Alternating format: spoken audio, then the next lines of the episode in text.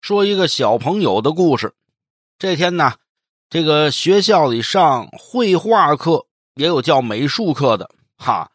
这个课上呢，老师布置作业，大伙画画，自由创作，画你最喜欢的一样东西，大伙都交卷啊。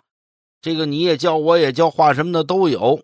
这老师呢，看见最后一排有个小同学，哎，怎么还不交卷啊？同学，你没画完吗？哎，老师，我早就画完了，画完了，你干嘛不教我？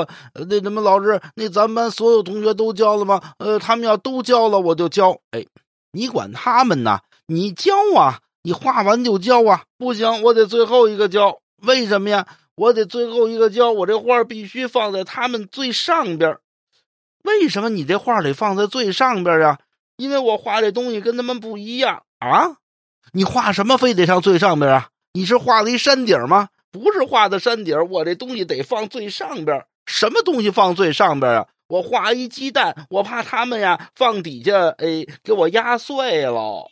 啊，对你的。